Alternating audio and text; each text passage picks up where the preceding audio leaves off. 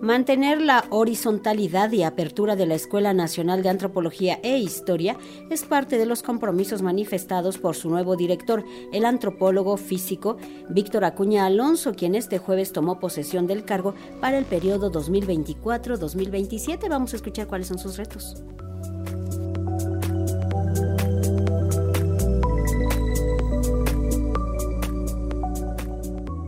Preservar la horizontalidad y la apertura que la han caracterizado, pero también hacer algunos ajustes para atender las necesidades de cambio que exigen los nuevos tiempos, será la misión que procure el nuevo director de la Escuela Nacional de Antropología e Historia, el antropólogo físico especialista en genética aplicada a las ciencias históricas, forenses y biomédicas, Víctor Acuña Alonso, quien este jueves oficialmente tomó posesión del cargo para el periodo 2024-2027.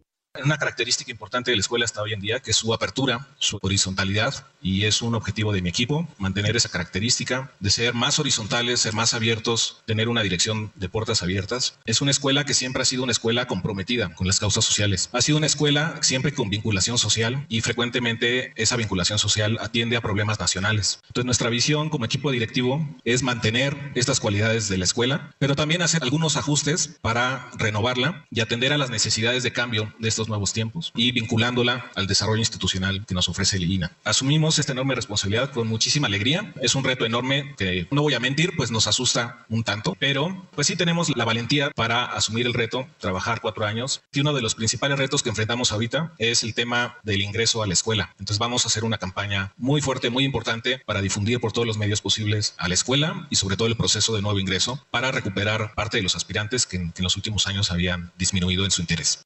En la toma de protesta celebrada en el Auditorio Román Piñachán de la institución educativa que recientemente celebró su 85 aniversario, el director del INA, Diego Prieto, señaló que la relación entre el instituto a su cargo y la ENA debe ser de exigencia y no de reclamo, como ocurría en el pasado. El funcionario también se refirió a los pendientes más apremiantes por resolver en la escuela, como la conclusión de la torre académica, brindar mayor estabilidad laboral a los profesores de asignatura y atraer cátedras con ACIT.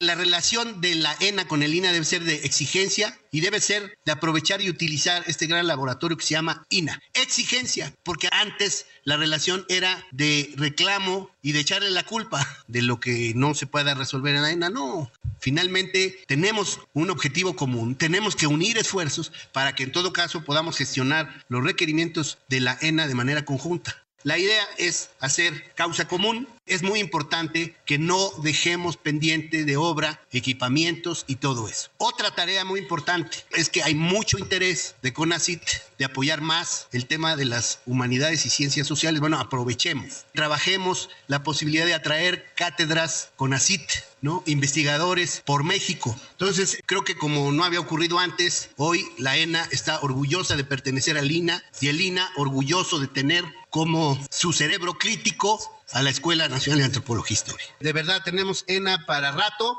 Para Radio Educación, Sandra Karina Hernández.